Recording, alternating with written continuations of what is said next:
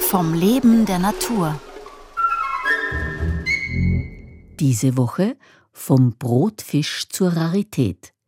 Der Fischereibiologe Uwe Krumme erzählt über den Dorsch und dessen Sterben in der Ostsee. Heute vom Kollaps in der westlichen Ostsee.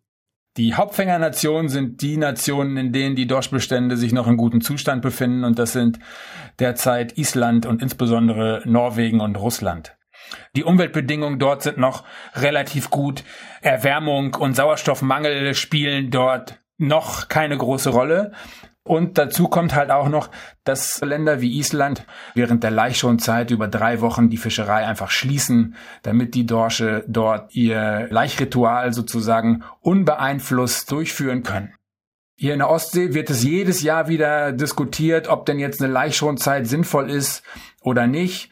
Und ja, in der westlichen Ostsee zum Beispiel oder auch in der östlichen Ostsee gilt eine Laichschonzeit, die war aber lange Jahre stark umkämpft. Also konkret ist es so, dass bis 2015 die Laichschonzeit außerhalb der Laichzeit lag. Ja, das war ein politischer Kompromiss. Da lag die Laichschonzeit im April, wenn der Westdorsch nicht mehr leicht und der Ostdorsch noch nicht leicht. Ja, es gab also nominell eine Laichschonzeit, die aber weder dem einen noch dem anderen Bestand irgendetwas genützt hat. Und der Dorschbestand der westlichen Ostsee befindet sich gerade deutlich im roten Bereich. Also die Menge an Elterntieren, die wir hier im Wasser haben, ist so niedrig wie noch nie, seit wir solche Daten erheben. Und das machen wir schon seit vielen Jahrzehnten. Die Gründe für diesen schlechten Zustand liegen sowohl bei der Fischerei als auch bei Umweltauswirkungen.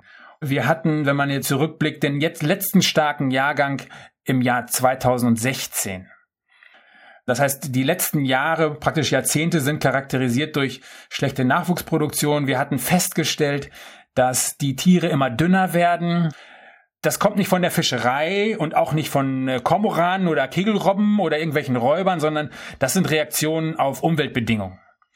Und da war uns irgendwie klar, wir müssen hier besser verstehen, wie der Dorsch eigentlich sein Habitat nutzt. Was ist hier eigentlich los? Welche Umweltbedingungen können dazu führen, dass Dorsche einfach dünner werden?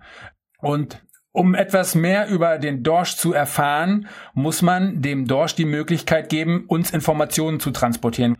Und eine Möglichkeit, eine Methode dafür ist die sogenannte Unterwassertelemetrie. Man setzt Empfänger unter Wasser am Meeresboden aus und dann fängt man Fische und implantiert denen einen Sender. Ich bekomme also Informationen darüber, der Fisch mit der Nummer sowieso ist hier, er befindet sich in der Tiefe und vielleicht bekomme ich noch, äh, je nachdem, was man für, man nennt das Transmitter, in die Tiere implantiert, bekommt man noch Informationen zu Herzrate oder Beschleunigungsgeschwindigkeit oder Wassertiefe.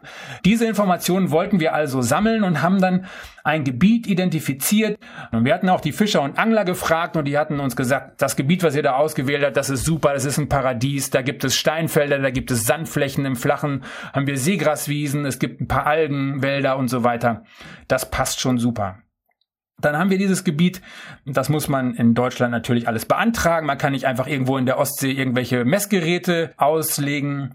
Und die Beantragung hat sich leider verzögert, nämlich um genau ein Jahr. Und rückblickend muss man sagen, dieses eine Jahr hat dazu geführt, dass wir leider hinter die Welle gekommen sind und nicht auf der Welle waren der Bestand ist kollabiert.